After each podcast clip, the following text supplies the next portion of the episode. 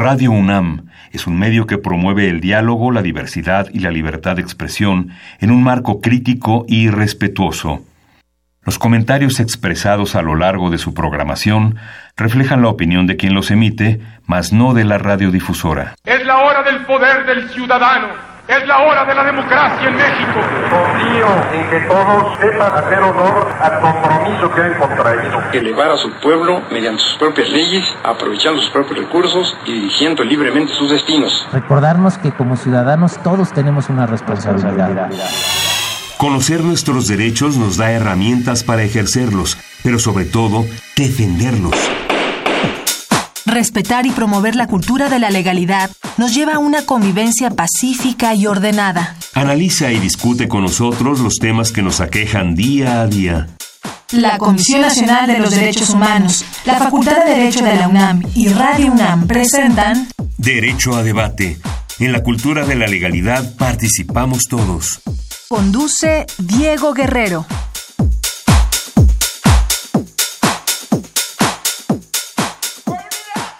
Hola, ¿qué tal? Muy buenas tardes. Mi nombre es Diego Guerrero. Bienvenidos a Derecho a Debate en la Cultura de la Legalidad. Participamos todos. El día de hoy vamos a tener un, programa muy especial para hablar del independentismo catalán y para ello me acompaña Víctor Aureoles Díaz, estudiante de octavo semestre de la licenciatura de Relaciones Internacionales de la FESA Catlán. Un placer tenerte el día de hoy aquí en Derecho a Debate en este programa que vamos a hablar de un tema muy, muy interesante. Exactamente. Eh, muchas gracias. Saludos a la audiencia que nos está escuchando. Eh, definitivamente es un tema que tiene bastante peso actualmente, dado la coyuntura internacional. Creo que eh, al hablar de esto podemos también entender varios de los procesos que se han dado en ¿Qué, qué entiendes o qué, o qué, te vislumbras tú cuando hablamos, para quienes están escuchando, de este concepto de independentismo catalán? ¿Qué es el independentismo quizá en sentido, eh, para hablar, empezar desde esta materia y después enfocarnos a, cómo entenderlos de la perspectiva del, del aspecto catalán? ¿no? Claro. Eh, bueno, desde mi perspectiva, el independentismo catalán es más bien el resultado de una serie de procesos. Este, este movimiento no, no es algo nuevo, eh, ha venido sucediendo eh, hace más de 100 años.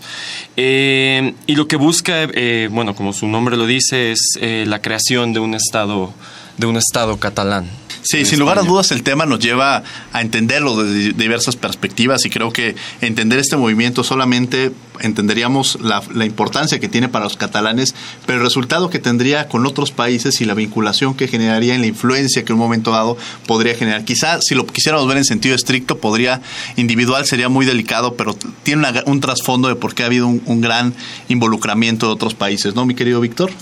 Correcto. Bueno, desde que surge la, la Unión Europea, entendido como, eh, como un proceso más que como una, como una estructura, eh, siempre ha habido una gran crítica ante este proyecto y el, y el independentismo catalán es uno de ellos. Perfecto, pues bueno, vamos a hablar de este tema con nuestros invitados a quienes presentaremos después de nuestro corte. Vamos a escuchar las voces universitarias, qué piensa la comunidad universitaria respecto a este tema y regresamos a los micrófonos de Derecho a Debate.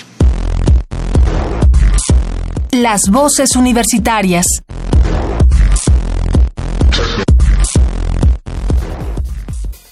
¿Crees que un Estado tiene derecho a declararse independiente de una federación de manera unilateral?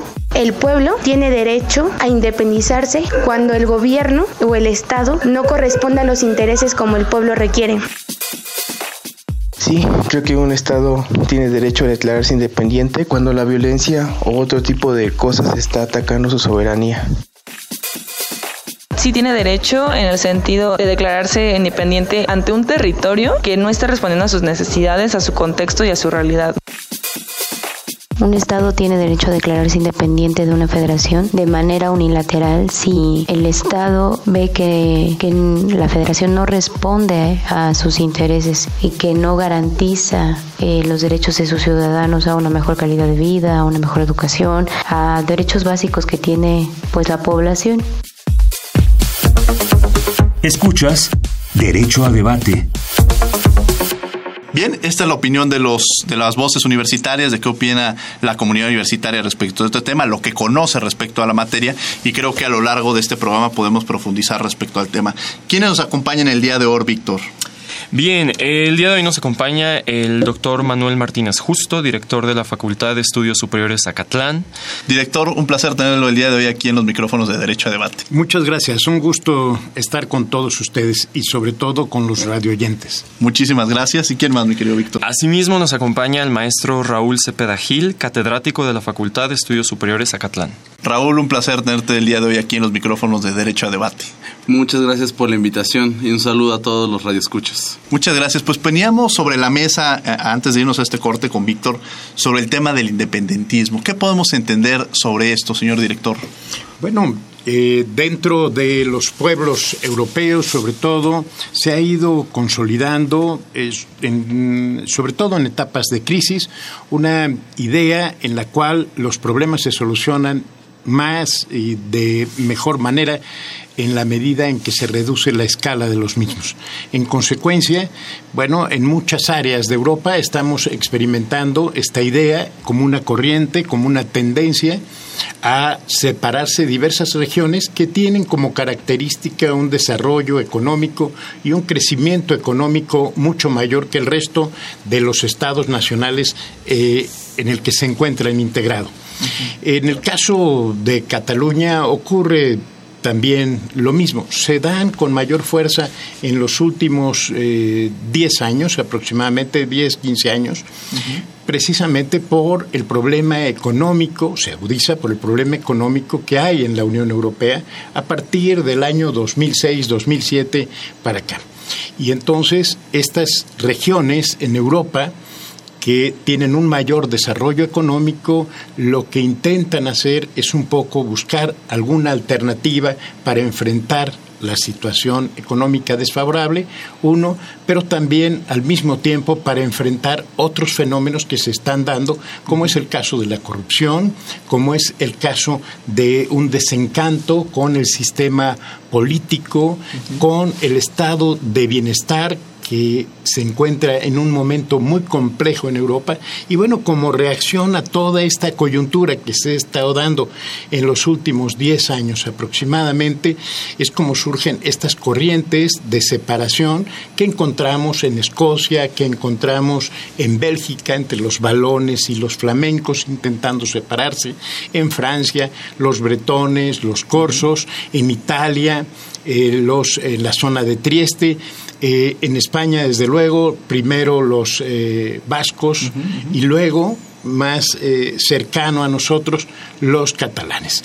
¿Y por qué recordamos, por qué mantenemos más en la mente el fenómeno del separatismo catalán o esta corriente de separación de Cataluña? Porque han conseguido algo muy importante que, los otros, que las otras regiones de Europa no habían hecho, y es internacionalizar su demanda de secesión. Eso es lo que los hace particularmente interesantes y con lo que resulta también muy importante poderlo analizar para ver la diferencia entre este fenómeno catalán del que todos hablamos frente a otros que tuvieron incluso mayor importancia y que sin embargo no consiguieron internacionalizarlos y por lo tanto no consiguieron que se visualizara en el mundo.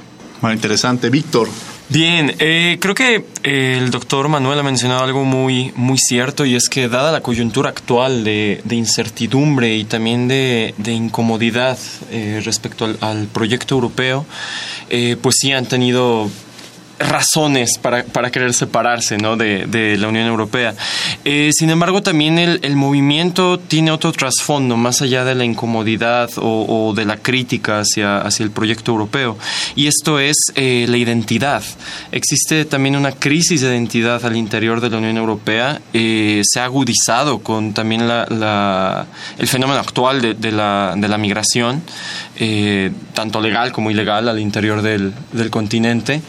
Entonces, esto quiere decir que es todo un caldo de cultivo que también puede exacerbar los, los valores eh, identitarios. Pero ¿cuáles serían los antecedentes de este que menciona Víctor? ¿Cuáles serían los principales antecedentes de estos movimientos, Raúl? Pues bueno, parte de, del estudio general sobre los nacionalismos en, la disciplina de ciencias sociales desde el siglo XIX se ha sostenido pues de que ha habido la creación de identidades las cuales han cohesionado los estados, que es esta idea de nacionalidad, que es que haya una comunidad que se imagina a sí mismo vinculada a un territorio y a ciertos valores culturales. Eh, en este caso el nacionalismo catalán tiene una de las características principales de los nacionalismos, que es una identidad lingüística.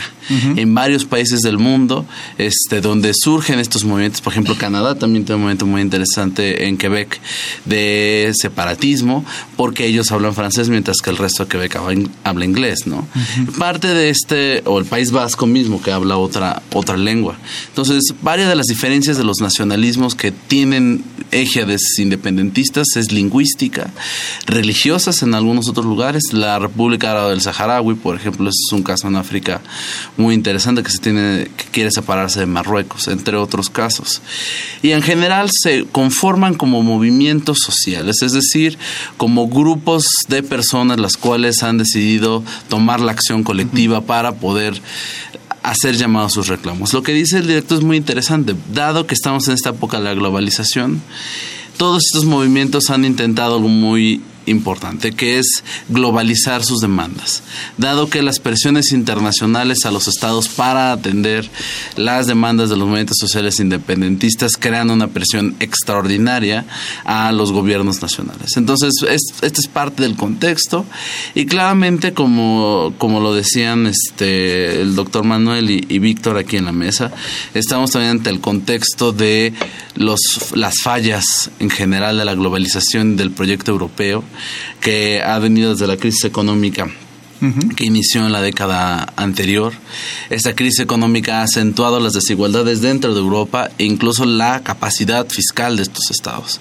En específico, Cataluña se hace más claro porque los catalanes sí, sí dicen y quizás con cierta razón que ellos se llevan el peso fiscal de sostener a España. Porque ustedes saben que está Barcelona, una de las ciudades más importantes de España. Es el 18%, ¿no? El cual eh, aportan al Producto Interno Bruto ¿no? de, del país. 20%. 20%. Pero ese 20%, pero además hay que reconocer lo que estamos viendo, que está generando este 20%, pero no, no, también hay otros factores que lo permiten. O sea, forma parte de España y entendamos que quizás si se lograra esta independencia, pues no necesariamente lograría los mismos resultados con la Unión Europea, los vínculos que generaría con la Unión Europea. ¿Hasta dónde llegarían estos o cuál ha sido la posición que ha tenido España respecto al tema, doctor?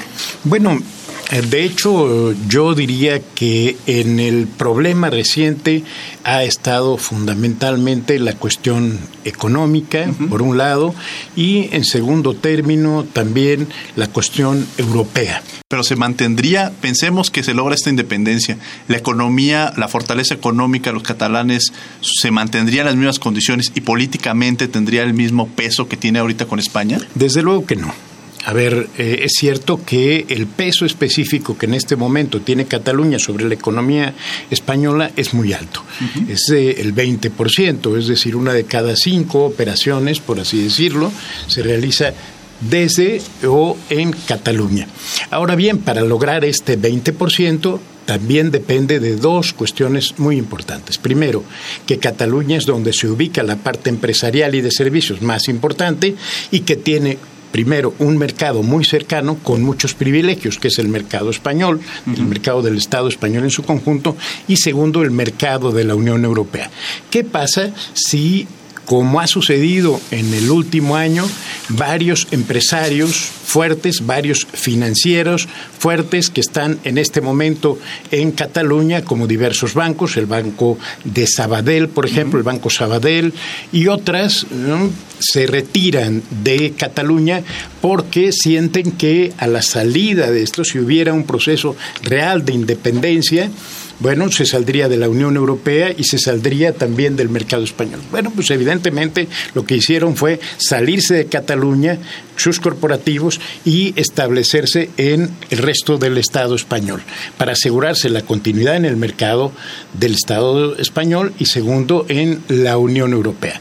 ¿Qué es lo que va a pasar? Todavía no podemos medir el efecto de esto porque apenas llevamos alrededor de seis meses desde que se produjo la mayor fuga de empresas de Cataluña hacia España.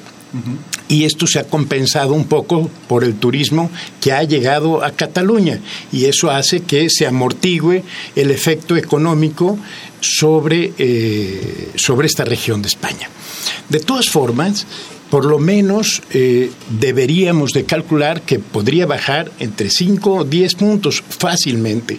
La deuda catalana, los bonos catalanes en este momento se han desplomado. Son bonos que si se llega a producir la separación efectiva, la secesión, se convertirían en bonos basura o por lo menos serían bonos que resultarían muy costosos para el Estado catalán para poder sostenerlo.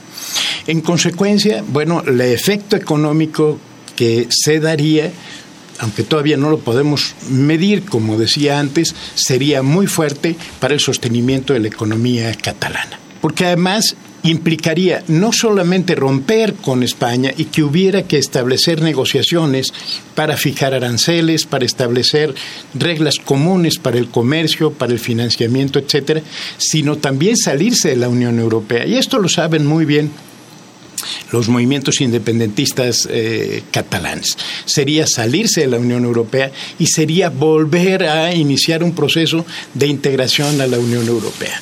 Con lo cual, bueno, el efecto estaría también siendo bastante negativo. Por otra parte, si consideramos que no todos apoyan el proceso independentista, si la zona que apoya más eh, la independencia se ubica en la zona eh, de eh, las provincias, que es el equivalente a nuestras entidades federativas, por así decirlo, más pobres de Cataluña. Lo que es Tarragona y Barcelona, que son las zonas más ricas, bueno, las zonas más ricas, donde hay más actividad económica, esas no están a favor del independentismo. Y un poco en broma, pero que se está tomando muy en serio, es incluso dividir Cataluña. es como rizar el rizo, es como complejizar más el problema para dividir a Cataluña en dos y decir, bueno, creemos una autonomía, una autonomía de Tabarnia, compuesto por eh, Barcelona y Tarragona, Tarragona y Barcelona, Tabarnia, y hagamos una nueva autonomía ahí, de tal suerte que las otras provincias puedan independizarse y nosotros nos seguimos quedando con España. ¿Qué es lo que sucedería ahí? Sería un Estado catalán extremadamente eh, pobre, débil desde el punto de vista económico frente a otra zona autonómica que estaría, que seguiría integrada con España con un gran dinamismo económico. ¿Es posible desde el punto de vista legal? Desde luego que sí. Ya ha habido una experiencia previa en el Estado español en relación a esto. Claro que sí, es el caso del surgimiento de la Comunidad de Madrid. Vamos a seguir platicando de este tema, pero antes vamos a escuchar por tus derechos, cápsula de la Comisión Nacional de los Derechos Humanos. ¿Qué pasó a lo largo de la semana en los temas de derechos humanos por parte de la Comisión? Regresamos a Derecho a Debate. Por tus derechos.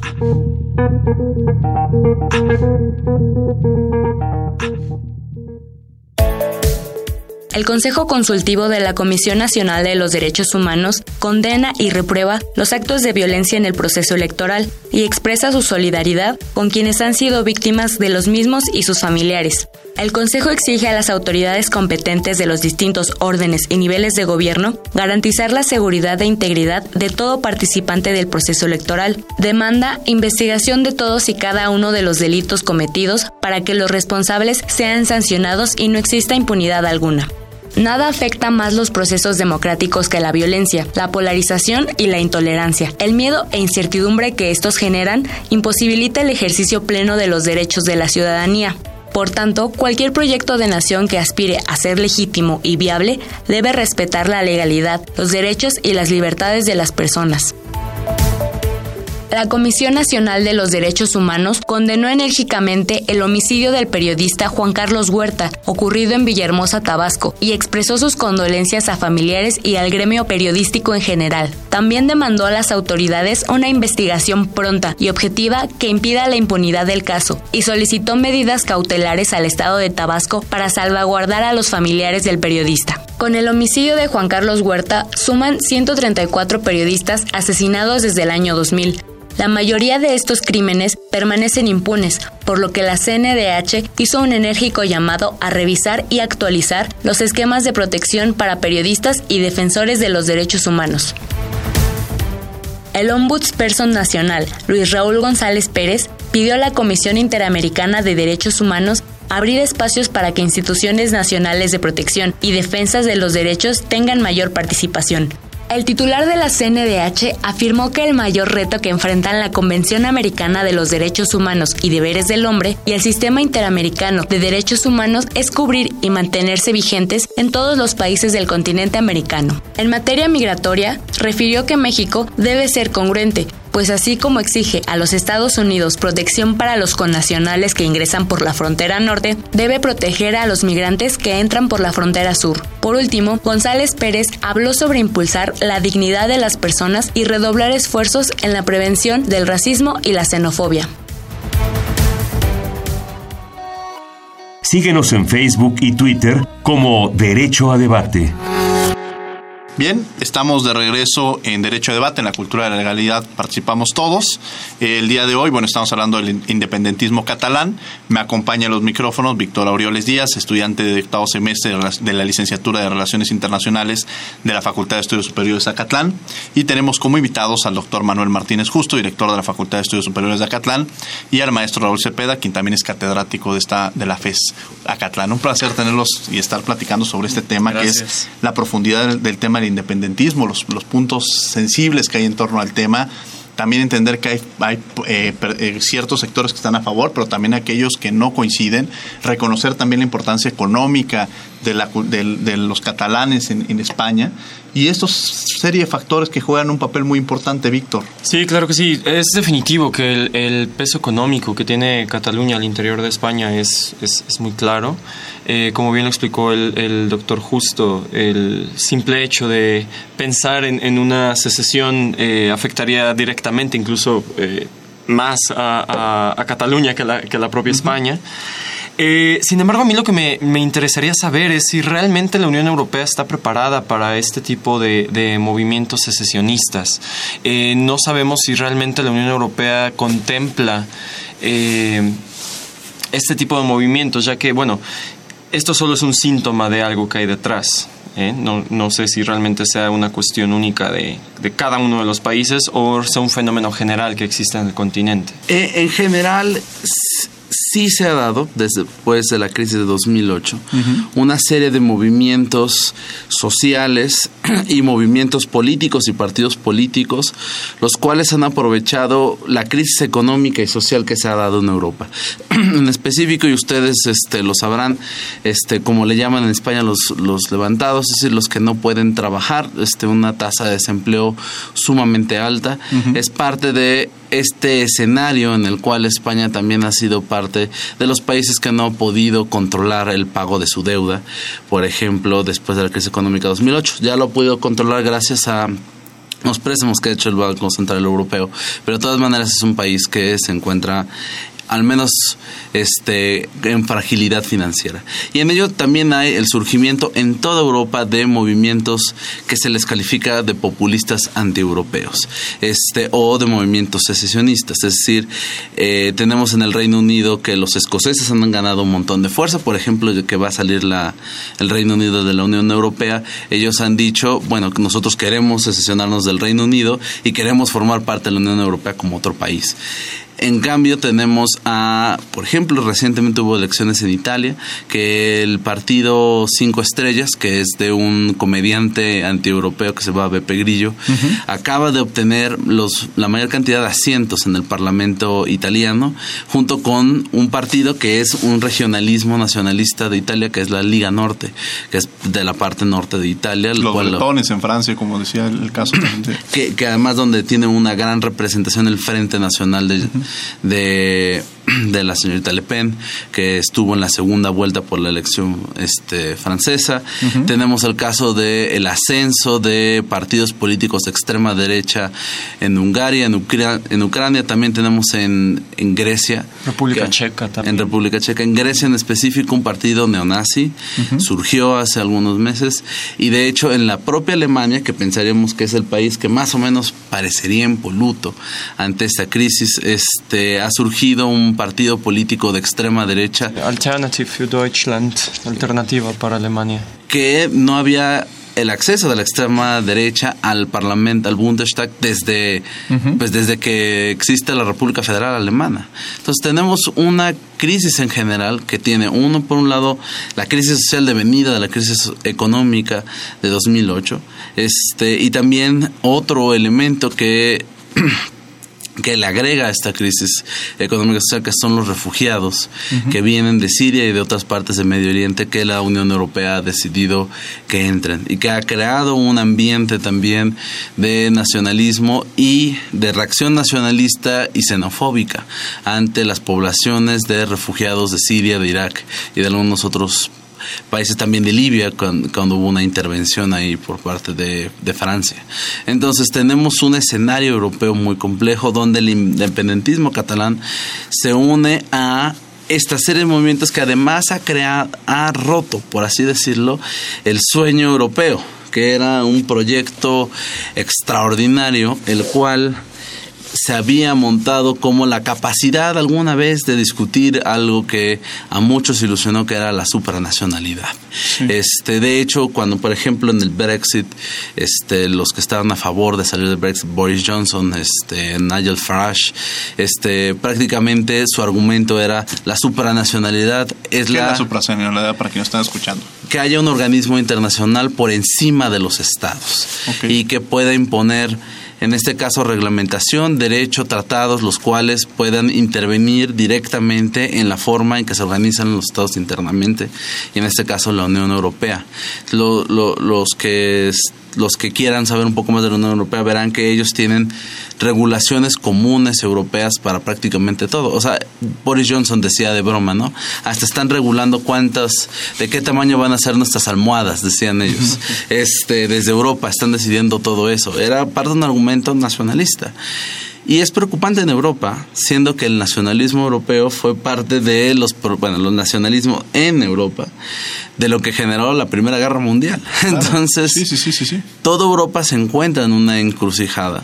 España también, como de los países que, aunque no necesariamente era pobre, con respecto al resto de Europa, al igual que Grecia, era de los menos desarrollados de toda Pero es legítimo este, esta, a ver, estas comunidades autónomas en un momento dado, es legítimo esta, eh, podríamos pensar al otro lado de la moneda quizá, y, y ver de alguna, esta legitimidad que tienen de ser reconocidos, de ser valorados. En alguna ocasión incluso escuchaba a un diputado español y decía, eh, una, eh, y decía, bueno, han muerto en un accidente tantos españoles y hacía la referencia y tantos catalanes, como si fueran, él mismo hacía esta, esta separación que lastima mucho y que para ellos también puede ser un factor importante, doctor. Sí, de hecho, bueno, yo diría eh, que la pregunta sería si tienen derecho los catalanes a salirse del Estado español y a crear un Estado catalán y eso nos llevaría a temer si los bretones también, o sea, esas, esos, este, porque es una línea, no, o sea, no, quizá pensando de forma individual, como lo dice Víctor y Raúl, podríamos pensarlo de forma individual, pero no, no es casual que a los demás países les preocupe una caja porque se vuelve una caja de Pandora. Claro, sí, es, es como en los años 80 llamábamos la teoría del dominó. En la medida que caiga una ficha pueden caer las otras y de dar por tierra, eh, hacer que caiga por tierra este modelo de integración europea que tantos años y tanto esfuerzo les ha costado. De ahí el temor, el miedo que tienen los europeístas a estos movimientos secesionistas. ¿Tienen derecho? Desde luego que sí. ¿Contra qué están impactando? Primero, yo diría contra el sistema político tradicional europeo y segundo, contra este modelo de integración europea que ha llevado ya que lleva ya más de 60 años y que evidentemente las apuestas fueron muy fuertes ahí. Los los eh, beneficios económicos sociales fueron también muy altos pero en este momento yo creo que ese modelo igual que la mayor parte de los modelos políticos europeos están en crisis y lo peor es que no pueden dar una respuesta a ello. ¿Por qué? Porque la sociedad se siente perdida, se siente defraudada frente a las promesas de un futuro que ya para ellos está cancelado.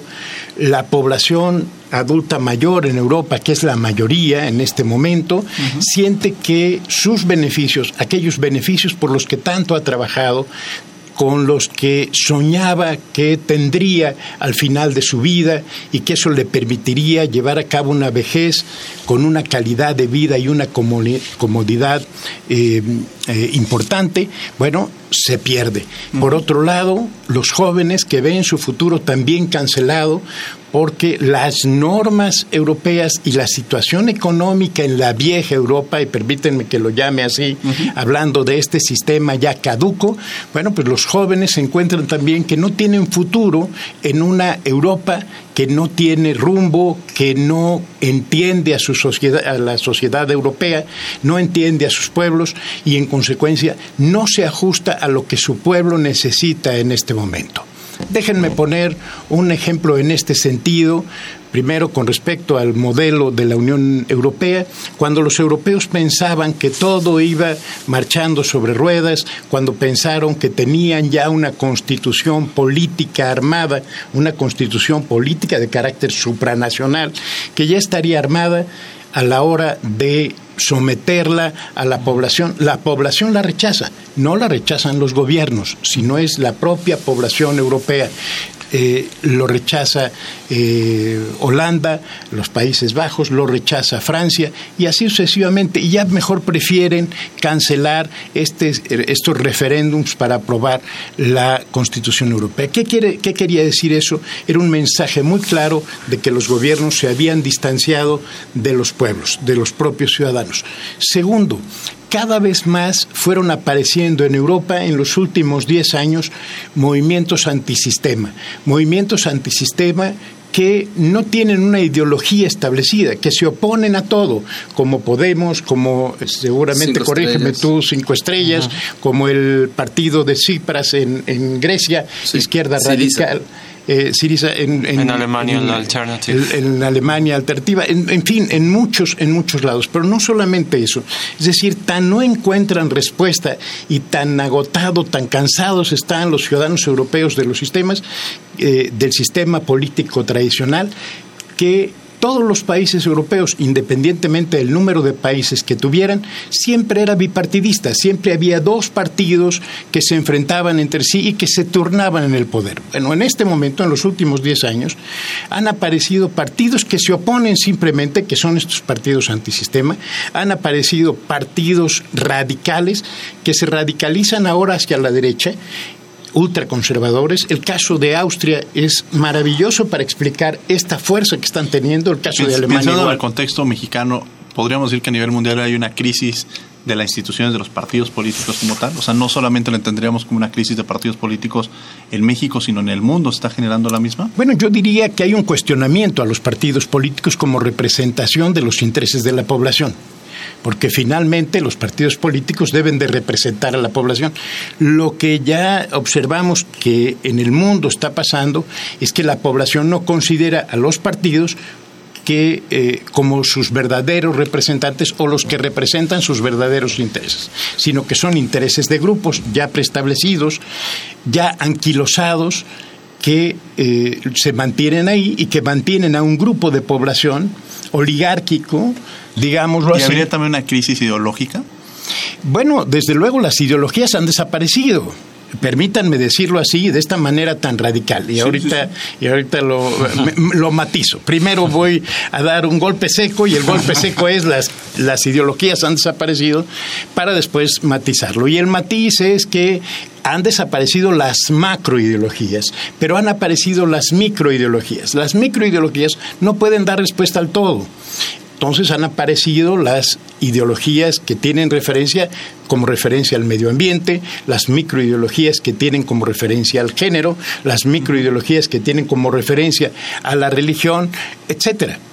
Pero son fragmentos. Es como si no pudiéramos reconstruir en esta etapa de la globalización una macroideología que nos sirviera para todos. Y en consecuencia, al no tener esta respuesta, lo que hacemos es recurrir a sistemas caducos que evidentemente la población rechaza porque no encuentra en ellos la forma de expresarse. Y entonces tenemos que buscar caminos alternativos y recurrir a los llamados movimientos ciudadanos como si fueran ciudadanos y no políticos, cuando en realidad todo ciudadano que participa en política se convierte en político en automático. Sin lugar a dudas, estamos hablando sobre el independentismo catalán. Vamos a escuchar precisamente Derecho UNAM hoy, qué ha pasado a lo largo de la semana en la Facultad de Derecho, las diversas actividades que que tuvo y regresamos a los micrófonos de Derecho a Debate. Derecho UNAM, hoy.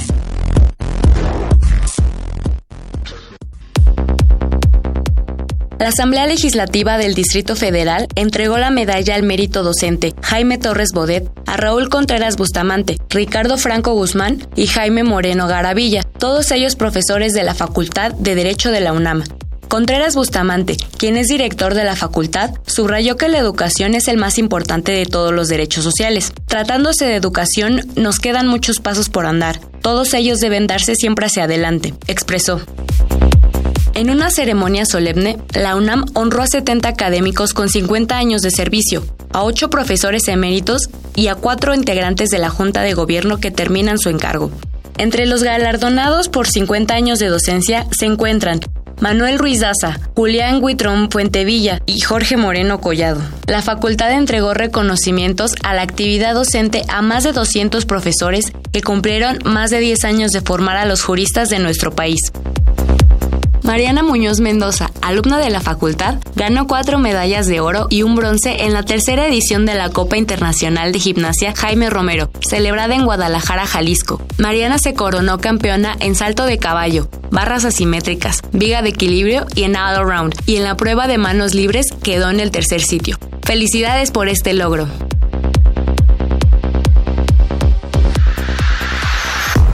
Derecho a debate. Bien, estamos de regreso en Derecho a Debate, en la cultura de la legalidad, participamos todos. Estas son las actividades que tuvo la Facultad de Derecho a lo largo de la semana. Estamos hablando del independentismo catalán. Me acompaña en la conducción Víctor Aureoles Díaz, estudiante de octavo semestre de la licenciatura de Relaciones Internacionales de la Facultad de Estudios Superiores de Acatlán. Y tenemos como invitado al doctor Manuel Martínez Justo, director de la Facultad de Estudios Superiores de Acatlán, y a Raúl Cepeda Gil, quien también es catedrático de esta facultad. Y estamos hablando de este tema tan interesante y lo que lleva consigo el tema del independentismo catalán, pero la influencia que tiene en el ámbito de otras regiones y también el ámbito que tiene en, respecto a, económico, político, todo lo que consigo lleva el riesgo que se está corriendo a nivel internacional respecto a este tema y por qué brinca tanto. Y no lo ven como un tema aislado los demás países que han brincado cuando se toca el tema de catalán, porque como dicen, cuando veas las barbas de tu vecino cortar por las tuyas a remojar y tiene mucho que ver, porque efectivamente, o sea, el hecho de que catalán pudiera ser un referente, pues en, en, en Ola podría llevar otros factores, Víctor. Sí, totalmente. Eh, mucho se ha criticado también la, postura que ha tenido Madrid respecto al, movimiento catalán, eh, ya que se realizó un referéndum. Eh, Madrid declaró que este referéndum era totalmente ilegal. Eh, evidentemente la parte catalana dijo que era, que era legal y que debía de seguirse todo un proceso democrático para saber si las personas querían ser parte o no, seguir siendo parte o no de, de, España. y esto ha generado mucha controversia, ¿no? Porque también existe también este el, derecho a decidir. ¿no? En, las personas. Entonces, lo que salta mucho también dentro de este tema es si realmente eh, puede existir la posibilidad, está contemplada esta posibilidad de que en algún punto puede existir una, una secesión, una separación de, Cataluña. Digo, hablando específicamente del, caso español. Eh, se ha hecho una analogía eh, siempre con, con con Escocia en el, en el Reino Unido. Eh, sin embargo, hay claras diferencias en cuanto al, a cómo se maneja el derecho en Escocia y a cómo se maneja en España. bueno, en general en el Reino Unido y cómo se maneja en España. Entonces, eh, pues estaría muy bien eh, profundizar en el tema con base en el, en el derecho. Yo, yo en particular este, quisiera decirles Primero, un principio político e histórico fundamental. Ningún país se independiza con la anuencia del que se dejó de, independizar. es decir, ningún, ningún nosotros no nos fuimos fácil de España, ¿no? Cuando éramos el virreino de la Nueva España. Es decir, en términos fácticos, las independencias son procesos jurídicos, contenciosos, de lucha social, política, que tienen múltiples actores. En general, este, tienen que pasar, como decía Samuel Huntington, tienen que pasar en ciertos momentos. En este caso, la descolonización de América Latina o la descolonización de África sucedieron en procesos paralelos de crisis europeas, este, o en este caso que la Unión Europea comenzó en este proceso de integrar este, a África al mundo y el proceso de descolonización de las Naciones Unidas. Entonces, es un proceso histórico, no necesariamente. Claro, viene el argumento que se puede hacer desde, pues, decimos Madrid, pero podemos decir el gobierno español y los ciudadanos españoles, incluso los catalanes que se oponen a, la secesión, que dicen la constitución española dice cómo se puede separar este un lugar o no. Entonces, en este caso, se tiene que aprobar por un procedimiento constitucional. Aquí en México, si ustedes revisen la constitución, pasa lo mismo. El Congreso tiene que aprobar que se integre o se vaya a algún estado de la República. Claro, eso no ha sucedido en la época actual, en el siglo XIX pasaba. Este, tuvimos una república Yucatán, tuvimos una república, este, bueno, Nuevo León quiso. En el norte, ¿no? En el norte quisieron y, Texas en algún momento se. Texas. Texas fue, Texas fue una república antes de ser un estado de los Estados Unidos. Entonces, en primer lugar, pues aunque se aduzca el derecho nacional y algunos movimientos de independentistas han buscado la vía nacional, decir, vamos a lograr un acuerdo político por un este por un referéndum, que es este mecanismo donde se les pregunta a todos de manera sencilla sí o no, que ese es el caso de, Escocia que pasó en 2014, donde se le preguntó a toda la Unión a todo el Reino Unido si querían separarse, no quisieron este la mayoría pero ahora que es el Brexit quieren volver a hacer un referéndum en Quebec, hicieron dos referéndums y hasta el día de hoy no lo han logrado. Entonces, una vía es que logren que haya un acuerdo político que digan un referéndum. ¿No? La otra vía es lo que hizo los, los catalanes, este Carles Puigdemont y pues la mayoría pro independentista de la, del Parlamento catalán, que era decir, vamos a nosotros ser uno sin la anuencia del Estado español. Y ahí hay una pregunta interesante, ¿se puede hacer? Hay un precedente internacional que fue el caso de Kosovo. Nosotros, este, quien sepa, Kosovo es un país que se independizó de esta región de los Balcanes y buscó el gobierno de Pristina la independencia, hizo un referéndum y declaró su independencia. Y como Kosovo se encontraba parte de un acuerdo del Consejo de Seguridad de las Naciones Unidas sobre la administración de, los Balcanes, ellos dijeron, pues vamos a preguntarle a la Corte Internacional de Justicia si se puede o no.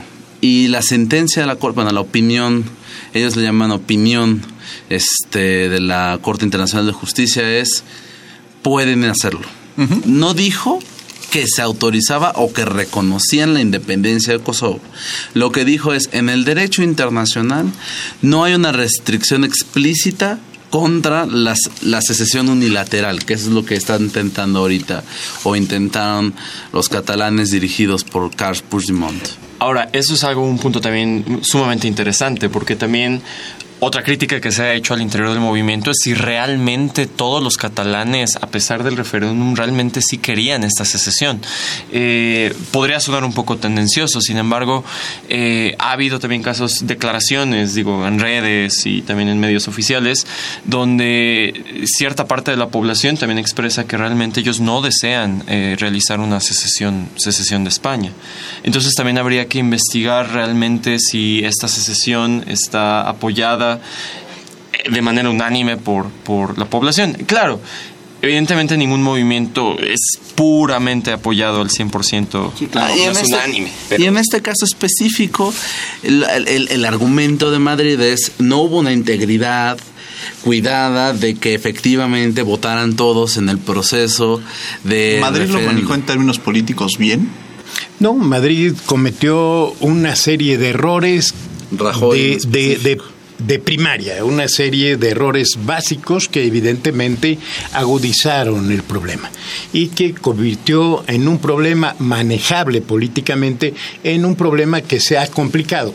No quiere decir que no se pueda manejar políticamente, sino que es un problema que se ha ido enredando cada vez más y que la torpeza de Madrid ha hecho que sea más complicado y que seguramente si siguen cometiendo los mismos errores se volverá más complejo, pero además tendrá serios costos no solo para Cataluña, que ya los ha tenido, como la separación, el enfrentamiento entre los grupos que están a favor y en contra de la independencia. al final, en muchas ocasiones, esa fue la nota lejos de que la nota fuera si estaba el tema del referéndum, si estaba la posibilidad de independentismo catalán, el mal manejo quizá la nota se refirió a esta conducta que tuvieron por parte de Madrid. Sí, el manejo de la represión eh, real o supuesta, porque se habló también de que parte eran fake news, ¿no? Que se hacían con eh, imágenes de manifestaciones anteriores, etcétera. El problema catalán, desde el punto de vista legal, legal por así decirlo, y desde el punto de vista político, tiene muchos aristas, muchos aristas, aristas que lo hacen muy peculiar. Eh, miren, tiene que ver mucho con la historia de España y con la transición española. Cuando se hace la transición española viene de una etapa histórica sumamente difícil para España, sumamente dolorosa por dos cuestiones. Una, una guerra civil que dividió, que separó a los españoles, que los enfrentó entre sí y lo que vino después, una dictadura militar con una represión muy fuerte.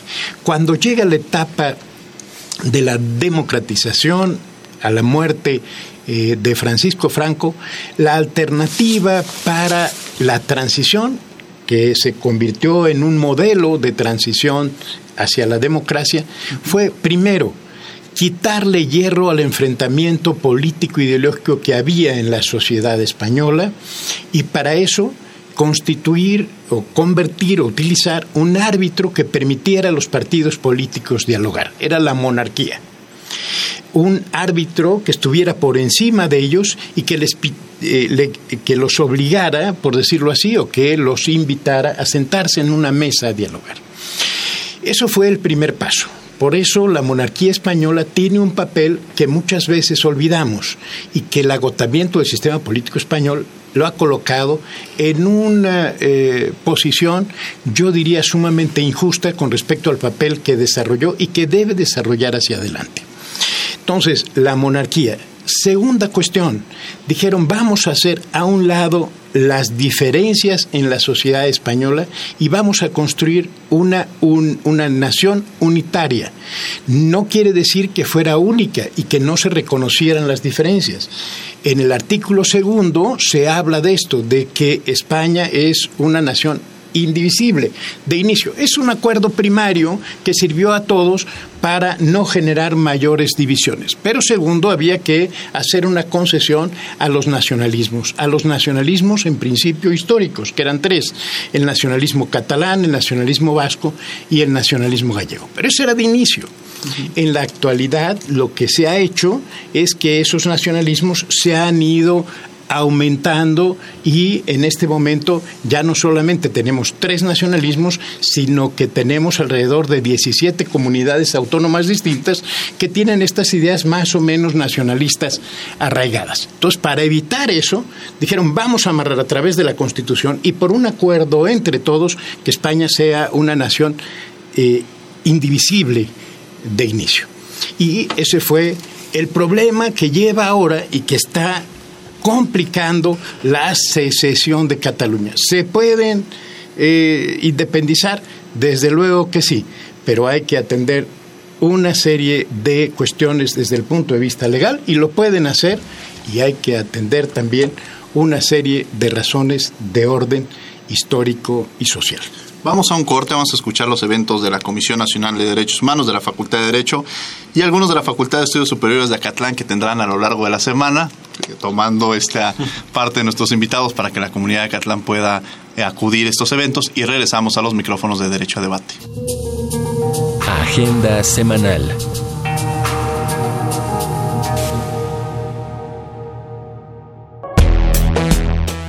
La Comisión Nacional de Derechos Humanos, a través de su Centro Nacional, te invita a su cinediálogo Derechos Humanos, que esta vez trae para ti El Gran Dictador, dirigida y protagonizada por Charles Chaplin. Al finalizar la proyección, hablaremos sobre totalitarismos con la licenciada Stephanie Posadas Narváez. La cita es este martes 22 de mayo a las 6 de la tarde, en el auditorio del Centro Nacional de Derechos Humanos. Avenida Río Magdalena, número 108, Colonia Tizapán San Ángel. Teléfono 5481-9881. Extensiones 5110 y 5218. Entrada gratuita. Te invitamos al foro Pasos hacia la consolidación del sistema de protección a la niñez migrante en México, el miércoles 23 de mayo de 10 a 15 horas en el Salón Revolución 2 del Hotel Barceló. Paseo de la Reforma número 1, Colonia Tabacalera. Regístrate en los correos electrónicos cperez.cndh.org o gmurguía.cndh.org.mx o en el teléfono 5681-8125, extensiones 1605 y 1872. Como parte del ciclo de charlas Argumentando los Derechos Humanos, sé parte de la mesa de análisis Impacto Social de las Obras Hidráulicas. Exponen la doctora Delia Montero Contreras, el doctor Fernando González Villarreal y el maestro Bernardo Alcázar López. Modera el licenciado Braulio Ramírez Reynoso. La cita es este jueves 24 de mayo a las 6 de la tarde en el auditorio del Centro Nacional de Derechos Humanos. Informes al 5481-9881 extensiones 5110 y 5132. La Facultad de Derecho invita a las charlas interactivas sobre sexualidad, erotismo y violencia, que se realizarán el jueves 24 de mayo de 2 a 4 de la tarde en el auditorio Mario de la Cueva, ubicado en el edificio principal de la facultad. La entrada es libre. Sigamos trabajando en pro de una salud integral.